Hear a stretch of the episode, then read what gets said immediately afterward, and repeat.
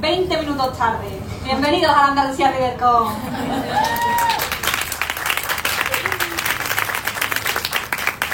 Literatura juvenil para escritores, el podcast en el que buscamos respuesta a todas esas preguntas que te haces sobre el mundo editorial.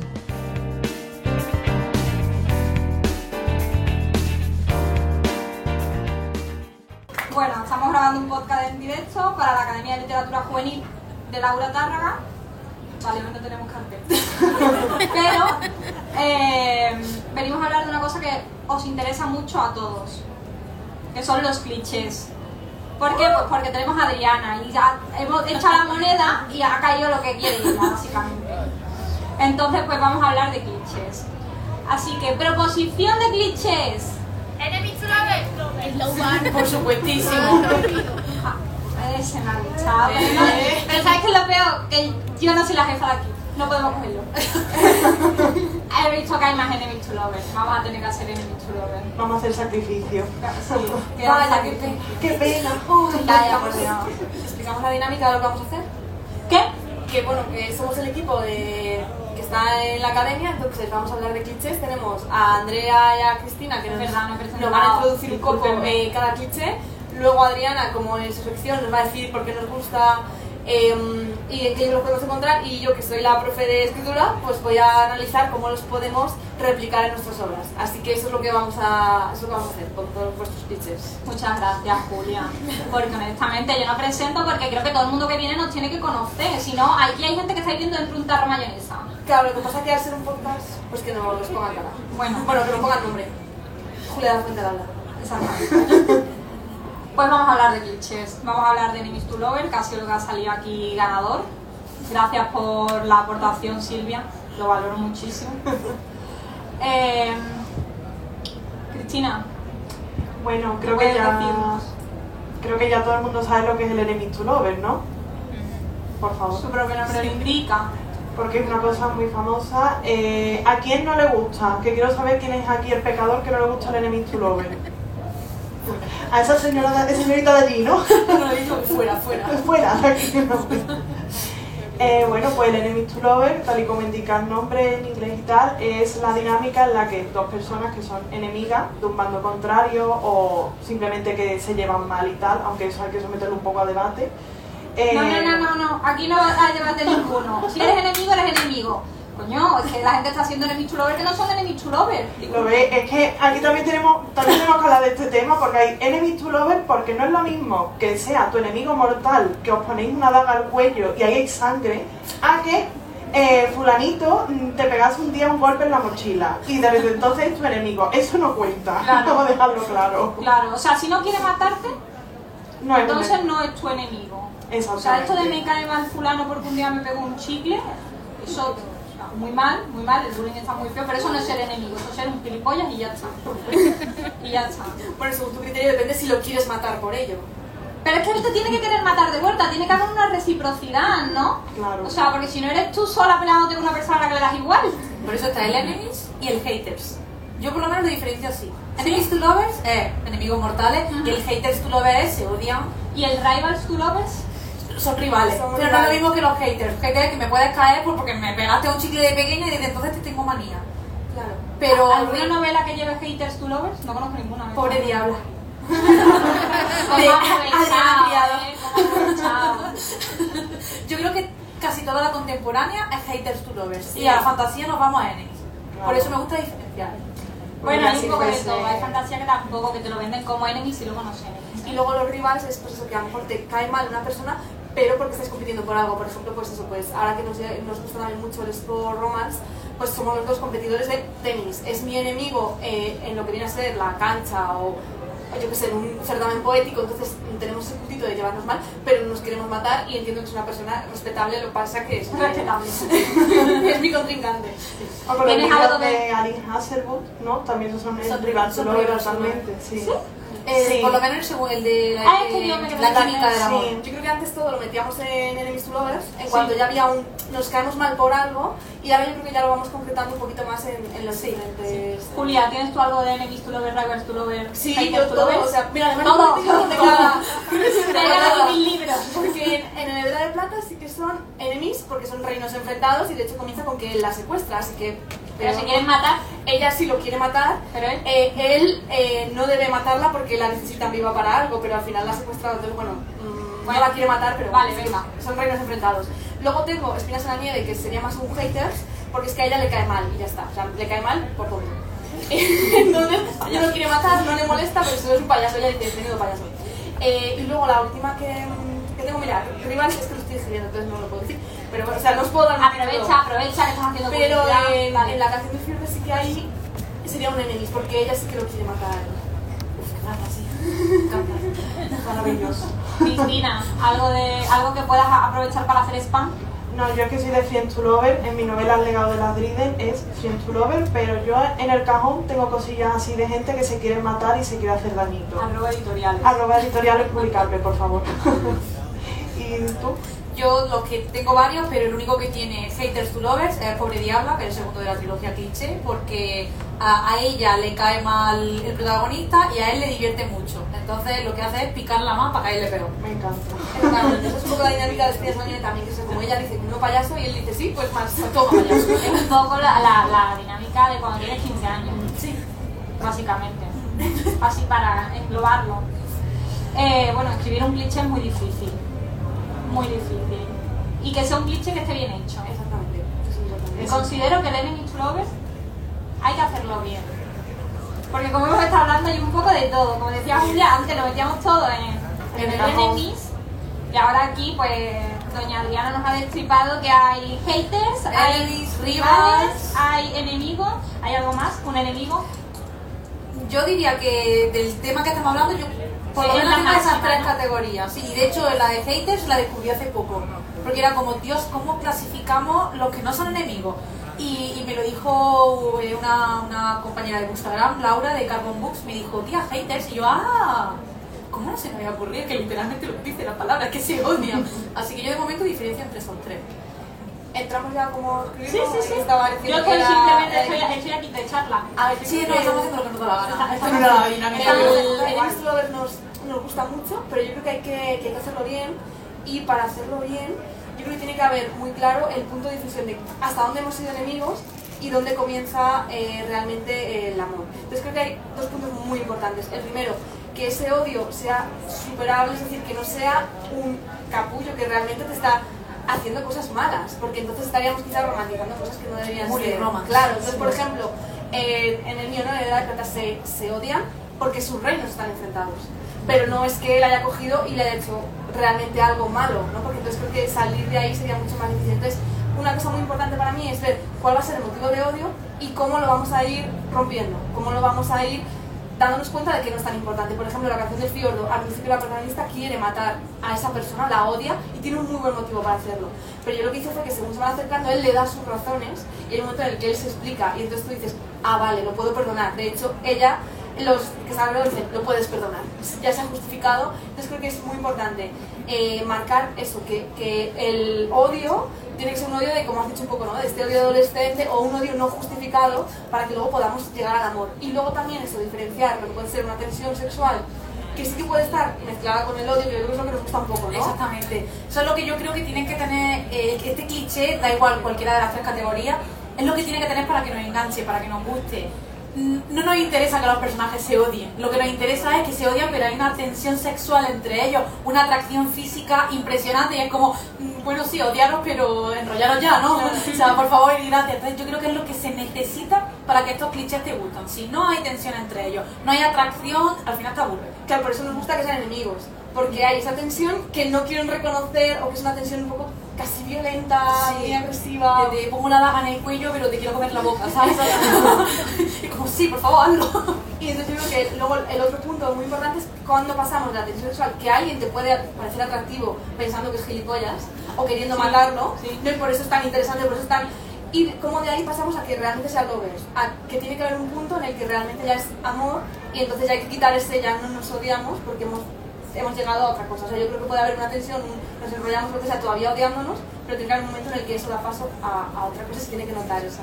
esa- Entonces, un enemies to lover siempre tiene que ser lento, o sea, que se tiene que desarrollar. mm, que yo creo que una novela autoconclusiva puede desarrollar bien un enemies to lover, pero a veces se queda en un punto que es como tiene que ser creíble que estas dos personas que son tan contrarias y que eso, y en- por ejemplo en tu novela, son de dos bandos diferentes, que sea lógico que se enamoren. Entonces, yo creo que si es una novela autoconclusiva, tiene que ser larga para que se entienda a lo mejor ese desarrollo, o por lo menos que sea dos libros y tú ver esa transición y tal, porque si no es como, vale, se odian mucho, pero ¿en qué momento yo me creo que ellos dos son enamorados?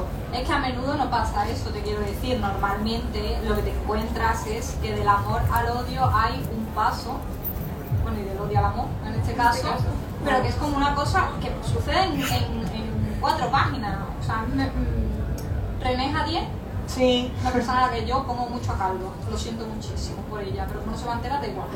René Jadier hace esto en el tema de la ira y el amanecer, es como, bueno, yo hago fatal, porque tú quieres matarme, no sé, no sé cuánto, y a los tres días es como, eres el amor de mi vida, y yo como, wow, wow, wow, ¿cuándo ha pasado esto? Literalmente hace Claro. dos minutos le estabas llamando perro judío. Claro, yo por eso lo que he dicho que tiene que haber ese punto de inflexión, que la atracción puede ser inmediata, decir, este tío me mal, pero me atrae y la atracción Sí. está ahí porque al final no la eliges, pero eh, el paso de ese puntito al lovers, ese puntito al amor, tiene que construirse tiene que ver el, ah, aquí hemos trascendido esto que nos llevábamos mal y ahora, y creo también, por eso me gusta tanto en el Lovers porque nos da mucho que al slow burn. No, a esto de tirar... Y, y que hay muchos factores que son los que a- ayudan a que ese enemies pase a, a lovers, eh, que son más clichés. O sea, dentro de un cliché hay un montón de clichés, por ejemplo, el había solo una cama. Por favor, un enemies to lovers sin el había solo una cama, lo típico que tenemos que viajar, no, una taberna, solo una habitación, con una cama, tenemos que dormir juntos. Hay un roce, hay no sé qué. Y es como, uy, si yo a esta persona la odio, ¿por qué me están subiendo los calores, me están dando las mariposas, no? Y claro, tú ya la siguiente escena de odio ya no la estás viendo con los mismos ojos, ya estás viendo esa pequeña progresión. Pero después de si había solo una cama, pues tiene que venir abajo el típico cliché de ¿quién te ha hecho eso? Sí. O sea, tienes una cicatriz o no, ¿quién te ha hecho eso? Y tú, uy, uy, se me pone la piel de gallina de pensarlo, ¿no? O sea, ahí es cuando se va viendo un poquito la, la progresión, pero claro, tienes que estar bien desarrollada. Claro, yo creo que el Enemies to Lovers va muy bien con el de la proximidad forzada, que al final el solo había una cama es una parte de una proximidad forzada, eh, porque es lo que hace que dos personas que en principio chocan, que en principio no querrían compartir tiempo, se ven obligadas a compartir tiempo y a convivir con ese me gustas pero te odio, pero... Y si le pones un fake dating, También, por ejemplo, es una forma de hacer una complicidad forzada. si Yo- a él lo obliga a estar juntos, aunque se odien, tiene el motivo, va a decir nos odiamos, pero es que tenemos que fingir que somos pareja. Y ahí es cuando dices, ah, Y vaya se permite ir conociéndose y ir pasando de, por ejemplo, otro cliché que funciona muy bien con este es el del mutual pinning, ¿no? El eh, que los dos nos encasillamos en no, es que este me cae mal porque es no sé qué, o este es no sé cuántos. Y el compartir tiempo juntos hace que te des cuenta de andar, si yo soy macarra, la niña pija no era tan pija, no era tan tonta, o yo soy la niña pija, el macarra no era tan violento, no era tan así. Me estoy dando cuenta de la cantidad de terminología que se está aquí hablando. O sea, me siento una señora de 80 años porque la mitad del tiempo estoy pensando, no sé qué cojones están diciendo mis compañeros, literalmente. Estoy a esto de poner los subtítulos, ¿eh? Por eso, por eso yo lo he traducido.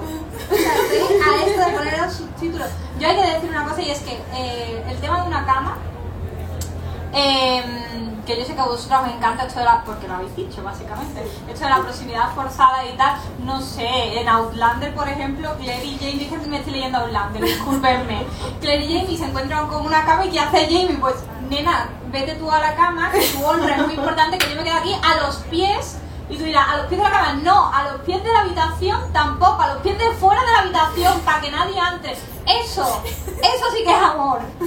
Ya Eso no. sí Sí, que es amor. muy, pero ya no es un Pero eso morbo. sea, ¿Eso qué? ¿Se pierde todo el morbo?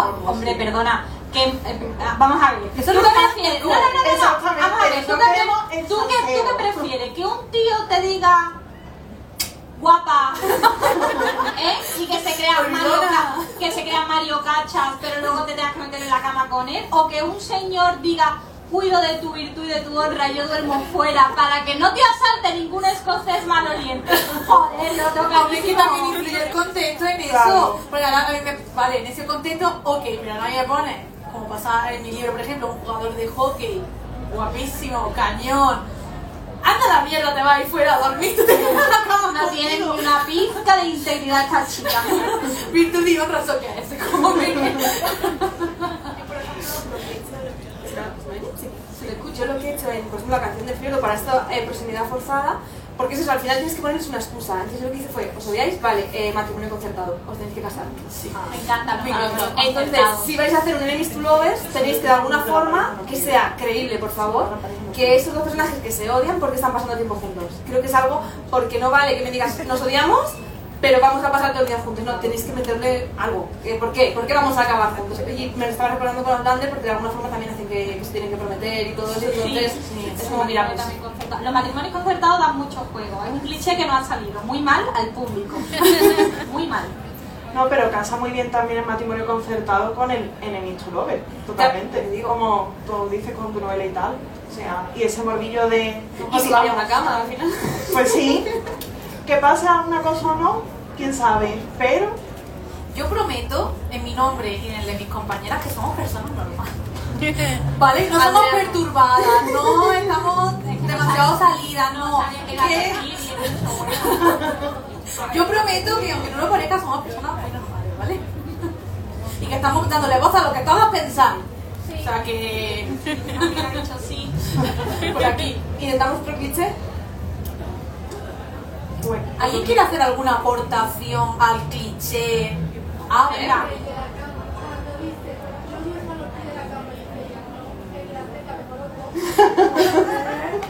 Exactamente, cuando, no sé si se ha escuchado por ahí atrás, ha dicho que cuando dice eh, duermo a los pies de la cama y otro personaje dice no, no, cabemos los dos en la cama. Bueno, eh, eso, perdón, perdón, me acabo de recordar una cosa maravillosa y creo que es el momento de abrir un melón. Esto pasa en eh, la segunda temporada y en el segundo libro de. mm, ¿Cómo se llama? El de la chiquita esta que me cae tan mal. Como no me especifique. Nombre, esa, esos dos hermanos, el rubio y el moreno. Ah, el verano. Sí. Ah, el verano que me enamoré. Eso. Sí.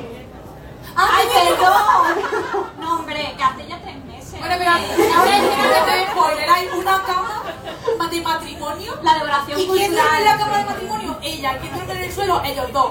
Chica, colega. Pero es que la Beli está medio fea, o sea. Beli, está. mía. Que de traigo verdad. otra en la cama, amiga. Sí, pero escúchame.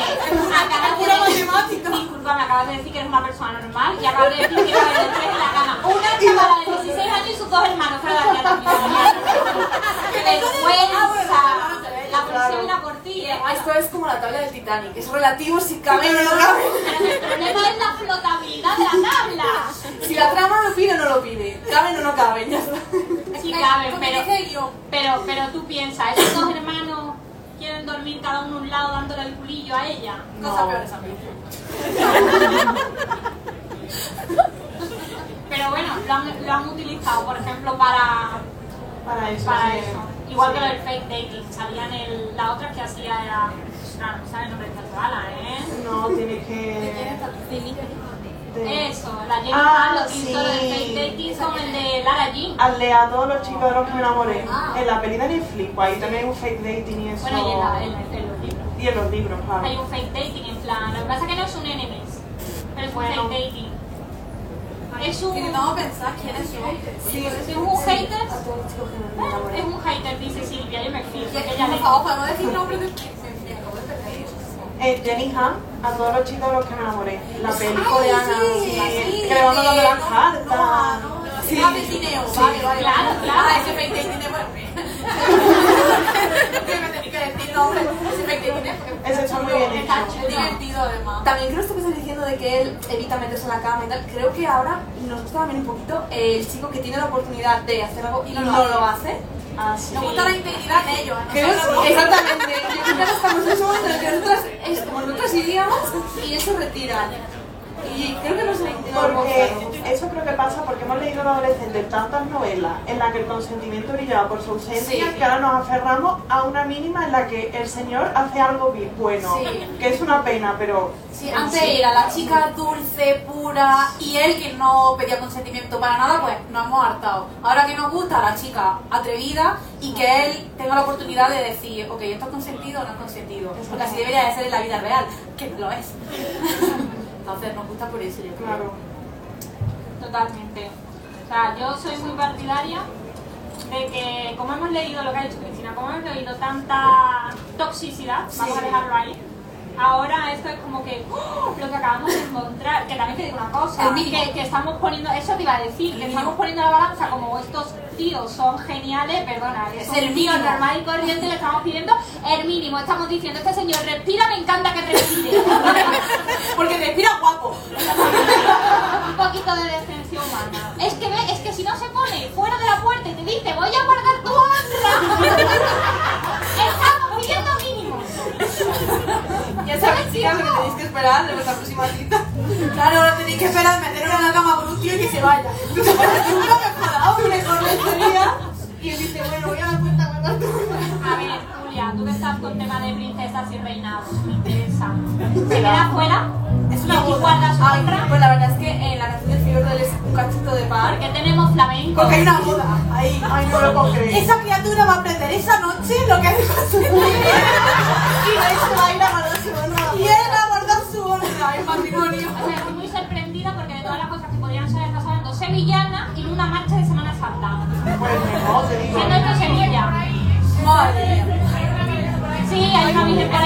ya lo tenemos todo completo. No, la, la virgen de la, de, de la integridad. Tiene que marchar por ahí.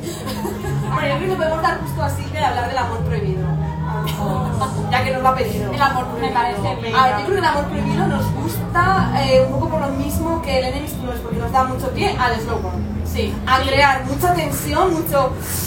Nos queremos con algo, pero no podemos por alguna razón. A mí me estresa muchísimo ese cliché, lo paso fatal. No soy paciente, lo siento. A mí me encanta, yo lo utilizo muchísimo. Eh, yo, yo no escribo ya juvenil. Yo estoy aquí, pues no sé, pues porque soy la única que queda y me llaman todos los años. Porque eres la íntegra. Porque la algún momento me, me dirán, ya no vengas más.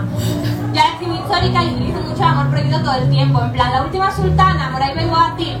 Amor prohibido. Y me diré, pero si están casados, da igual, léete la novela, habrá un amor prohibido.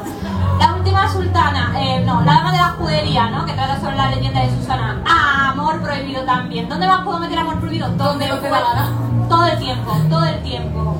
A la señora le gusta que la gente sufra, por si no ha quedado claro. ¿Cuándo va a escribir un final feliz? Nunca, jamás en la vida. ¿Conoces alguna novela histórica que haya tenido un final feliz? Yo no. Una.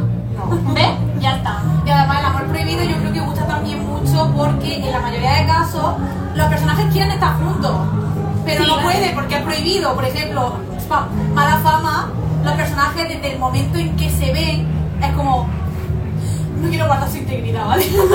Ninguno del otro. Se quieren acostar desde el primer momento en que se ven los personajes. ¿Qué pasa? Que tienen que cumplir una regla que el hermanastro de ella, que es el mejor amigo de él, le dice, por favor no te enrolles con ninguno de mis amigos. Y ella dice, spoiler no pasa, ¿no? Entonces, es amor prohibido de Dios, queremos Bueno, bueno, pero estar yo, juntos. yo eso no lo veo muy prohibitivo. Yo solo veo que. Yo eso veo que eso se lo saltan. eh, Sí, pero- Prohibitivo, es Romeo y Julieta. Bueno, sí, pero hasta que Que, se lo que pueda haber salta... machetazo de por medio. Si no hay machetazo de por medio y tío puede acabar muerto, eso no es amor prohibido. Lleva todo al extremo, ¿eh? Eso es. Sí. Porque, no, no, porque aquí hay, Historiadora, entonces... no, porque aquí hay, aquí hay problemas en tramas que se pueden solucionar Claro. Ya. Yo por eso creo, como profe de escritura aquí, yo me trabajo en la mire. que yo creo que el amor prohibido lo que tenemos que hacerlo es coherente, por. Sí. ¿Por qué es prohibido que tenga una coherencia con los personajes y cuando se supere eso, porque ahora sí y antes no? O sea, porque ahora nos lo permitimos. Eh, hemos superado, yo que sé, puede ser un amor prohibido por, por fe. Pues tendré que poner que es que mis personajes son muy creyentes y que su fe para ellos es muy importante y por eso no se la saltan. Si fuese un personaje que no es creyente, me da un poco igual, se lo van a Por saltar. Tiene adversidades ser políticas. pero eh, tiene que ser hay- coherente, o sea, que para ellos sea realmente eso importante y que cuando lo superen No puede ser, ah, pues olvido mi fe de hoy para mañana. No, tiene que haber algo. Yo qué sé, pues ha habido una revelación divina que me ha dicho, oye, no está tan mal. O, o si es que voy por ahí. O he descubierto que mi fe no es la buena, que me voy a cambiar. Que tiene que haber algo para que yo me crea como lectora que dos personas que antes no podían, ahora sí, no porque a ti te ha dado la gana. ¿no? Por ejemplo, la de Adriana, lo que tú has dicho es muy saltable. Pues a lo mejor, Sí, sí, según, claro, según el personaje, podría no significar nada. O ella lo que tiene que hacer es decir, no, es que para mis personajes es muy Claro, importante. claro, en a cada ver, formación yo, pasa- yo entiendo que es contemporánea. Sí, y lo que pasa es que no la quieren romper por un motivo y es porque no quieren que haya pelea. Es un motivo de mierda, pero bueno, es un motivo. No, quiero pelearme con él, lo voy a cumplir. También no- una cosa, es el motivo que actualmente haría mucha gente, o sea, que te quiero decir, iba a decir los adolescentes, pero los adolescentes no hacen eso, mi fiela. Eh, pero la gente que tiene cierta integridad, ¿eh?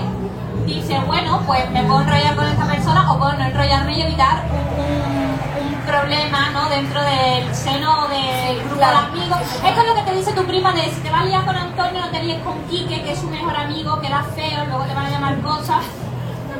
Claro, muy Había distinto contemporáneo que fantasía. Claro, por ejemplo, Adriana lo que hace es que ella pone que para esos personajes el personaje que se lo está prohibiendo es muy importante, que ese vínculo es importante. Si tú me dices que ese vínculo no es importante, no me voy a creer Eso Exactamente. Por eso también es muy distinto en contemporánea que en fantasía, ese amor prohibido. Y el por qué está prohibido. No es lo mismo eso, está prohibido porque una persona que es muy importante para mí me ha pedido que por favor no lo haga. Y no es lo mismo que está prohibido porque somos de reinos distintos, que puede ser enemies o no, simplemente amor prohibido, porque se llevan mal los reinos pero no ellos. ¿no? Claro, que realmente los clichés al final se adaptan también al género, son el que. Sí, sí, sí. Es irónico porque estamos hablando de amores prohibidos, pero alguien se está casando aquí. Pero es que ya, ya han llegado a ese arco del personaje, ya han superado la Ya Ha ya pasado la intimidad, ha pasado el amor prohibido, ya Ahora la noche de boda. El ¿Morirá él en la puerta? No se sabe. Todo. Pero a mí que no. Han pasado absolutamente Pero todo, mucho. totalmente. Entonces, clichés favoritos, por ejemplo. Eh, Adriana, yo creo que te veo 100% en Enemies to Lovers, Sí, como has no comentado. me saquéis de enemies to lovers. Enemies o haters to lovers. Haters. Me gusta mucho más que el. El rey va a ser el, el- por así decirlo, el último, pero el enemies y haters. Tengo un problema, es que dices haters to love y yo me imagino todo el tiempo un hater de internet poniendo acá todo en youtuber. Entonces, me lo estoy tomando muy poco en serio. Bueno, venga, ¿Y pues. opinas del el triángulo amoroso? Porque hay un tiempo, no. yo creo que estuvo muy, Muy de moda. de moda y ha habido gente que ahora no le A mí no me gusta el triángulo amoroso. Creo que tiene que estar muy bien hecho pesado. para que te lo creas y que tú, porque yo creo que muchas veces la li- eh, las novelas, sobre todo juveniles, se nota desde el principio con quién va a acabar la protagonista. En plan, ¿qué va a acabar? ¿Con el moreno o con el rubio? ¿Ves? Yo soluciono el triángulo amoroso muy rápido. Que se tenían que haber metido los dos en la cama. Ya está. También lo opino. O sea, a, la- a la Beli le falta calle, colega. Los triángulos amorosos no son triángulos. O sea, un triángulo supone que las tres personas, ¿sabes? Tiene que haber una equidistancia. Oye, vamos a ver, la Beli está enamorada del Conrado y está enamorada de Jeremías. Y es Jeremías de Beli, Conrado de Beli, pero Jeremías y Conrado no. Así que Bueno, enamorados, pero como hermanos. Pero bueno, pero por ejemplo, con Bella, Bella y Edward, eh, Bella y Jacob, pero Jacobo y Eduardo no están enamorados. No entra al final como un triángulo, nunca hay un triángulo único. como tal. No, el mío vecino, pero tampoco sigue esa dinámica. Lo que es que ella se queda con los dos, que es Victoria de Memoria de Idú. Esa es la más lista, se queda con los dos. Y no se comparten entre ellos. Exactamente. Eso tenía que haber una relación poliamorosa, yo lo digo. Eh, yo, bueno, todo el público, a ver, los que estáis escuchando el podcast, ¿no habéis visto? Han llegado por la cabeza, ¿no? Como triángulo amoroso, no, no, triángulo amoroso, no. Yo voy a romper una lanza a su favor, venga. A ver. Yo creo que un triángulo amoroso funciona muy bien cuando no se trata de elegir entre dos personas, sino elegir entre dos versiones de ti misma. Cuando, eh, Qué poético, de verdad. Cuando esas dos personas lo que hacen es como elegir caminos diferentes. O sea, hay, hay una versión de mí que a lo mejor le encaja a esta persona y hay una versión de mí a la que le encaja a la otra. Me están ofreciendo cosas diferentes. Creo que es un triángulo amoroso muy interesante porque no estás eligiendo personas, estás eligiendo optativas vitales, vamos a decir. ¿no? Este me ofrece, yo qué sé, esta vida y este me ofrece esta. A mí me flipan ese tipo de triángulos porque al final estás eligiendo dentro de ti. Sí, pero eso no se hace, corazón. A ver, juntar tus vidas. tú. Hola, yo lo he vivido. Solo tú. Pero en la vida real o en la literatura, me refiero a la literatura no se hace. Bueno, en la vida real sí. En alguna En la literatura, realmente en Crepúsculo, en Eclipse, realmente sí. Bella se plantea su vida con Jacob y dice, si yo elijo a Jacob voy a tener una vida y si Humana. elijo exactamente Y vida humana. Porque Jacob, yo soy Team ¿Tú eres Jacob. Jacob? Yo también soy Hasta team la muerte. Yo soy, bueno, soy team hombre lobo hasta la muerte. Yo ya soy team, eh, aquí todo el mundo es tonto. Sí. Por A ver, yo favor. soy creo que Jacob, lo, que suele pasar es cuando lo lees adolescente, eres Team Edward, y ya cuando pasas la veintena, tal cual, empiezas a ser más adulta, eres Jacob. No, mira, ya soy adulta, no, no, no, No no. team Jacob, Este en mi equipo no pasa.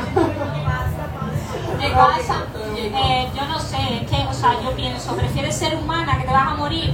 ¿Prefieres ser vampira, que es una existencia completamente triste? Perdona, eres inmortal, Eres guapa, con dinero y no Pero, pasa pero nada. te quedas con el lobo. Perdona, tienes que, lo mejor de per- todo. vamos a ver, perdona, tienes que vivir con una persona el resto de tu vida aquí al lado como si fuera un mono titi. ¿Eh? Cuando tú, cuando tú decidas divorciarte de Eduardo, ¿eh? porque estés harta de que Eduardo no friega los platos, tú dime, que tú dime, la puerta. tú dime si vas a que, bueno, da igual, que no haga las sábanas, que no limpie el polvo, tú dime si vas a querer pasar una eternidad con Eduardo. Teniendo te parece a Jacobo que duerme como un perro, No. literalmente la Da igual, o sea, no, no, no, si no estoy a- No. no estoy a favor de Jacob, si Jacob seguro, o sea, quiero decir, si Eduardo no hace la cama, Jacob no va a arreglar polvo. Pues, pues todos hemos atravesado esa, esa fase y a lo mejor hemos dicho que no me gusta Crepúsculo y luego eh, eh, lo que ha dicho Dios nos hemos dado cuenta qué maravilla, que va una obra de Sofía, arte. es como ver Jersey Shore, me encanta. Es, es mierda que no gusta. Por Es supuesto. Hay que abrazar ese tipo de cosas. Sí. Vale, Es ¿algún, fan de Friends to Lovers? Yo creo que soy la única en esta casa. Ah, no, tú también. Sí, me gusta, me gustan las cosas dulces, aunque no lo parezca. No, pero es que muchas veces. No, no, no me hemos dado cuenta. No, pero yo voy a decir una cosa, rompiendo una lanza a favor del Fiend to Lover. El Fiend to Lover no tiene por qué ser dulce. Ahí podemos meter spicy, escenas hot, en los celos, porque tiene... Ah, El un momento, voy a meter yo un momento spam de mi novela, que habla un poco de ella. Muy bien, venga. En el legado de la Trident hay Fiend to Lover, es verdad que aquí son muy cookies, muy tiernos, pero los dos están muy horny según uno por Ah, el eso es otro. fantástico, sí, nos gusta. Entonces eso, el Fiend to Lover yo creo que lo puedes meter salseo, tensión. Es que si no a mí me aburre. Yo también Si lo- a un Friends to Lover de verdad es mi colega de toda la vida y de repente lo miro, la miré, la miro y sale enamorado Estoy viendo como- aquí que hay una tendencia muy fuerte hacia el spicy. Sí, es que somos una generación. No, pero a mí también me gusta lo cookie. A mí también me gusta lo dulce. O sea, una barra spicy, pero también si me das una historia cookie como Hard, Heartstopper. O sea, Heartstopper no Ay, tiene no, nada sí, de spicy, lo amamos por la ternura. Y yo creo que un buen Sí, sí, eso es eh, ya que estamos ahí con, con cómo escribirlo, creo que lo que tiene que tener es que haya un punto de inflexión también en tu vida que haga porque este, que siempre ha sido mi amigo, ¿dónde está la coherencia de que este que siempre he visto como un amigo, de repente hay algo más? Tiene que haber algo. Eh, ha habido un cambio en mi vida, ha habido una distancia temporal que no nos hemos visto, algo tiene que haber para que ese que ha sido siempre tu amigo, porque ahora es otra cosa, ¿no? Sí, yo lo puse en el episodio de- del podcast de, de Friends to Lovers.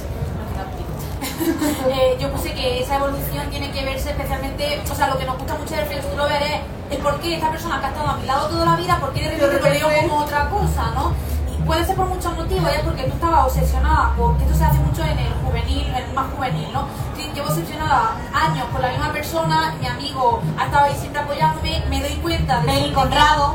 que- Sí, de que esa persona por la que estaba obsesionada no es en realidad lo que mejora contra mi amigo es que es perfecto, siempre me ha apoyado. ¿Cómo no lo había visto hasta ahora? Con Jeremías, Beli. Pues eso es lo que nos gusta del círculo, ese paso de decir, Ese ah, paso hacia la madurez. Sí, también muchas veces esa madurez de es que no necesito esa historia competente, turbia, es que a lo mejor lo único que necesito es esta estabilidad. Claro, es que ya lo dijo Taylor Swift, el amor no es rojo, es dorado. Pues ya está. Pues yo creo que con esta frase de Taylor Swift podemos terminar el episodio, todo lo alto. Sí, Muchísimas gracias por escucharnos y también a las personas que habéis estado aquí de forma presencial. Un aplauso para.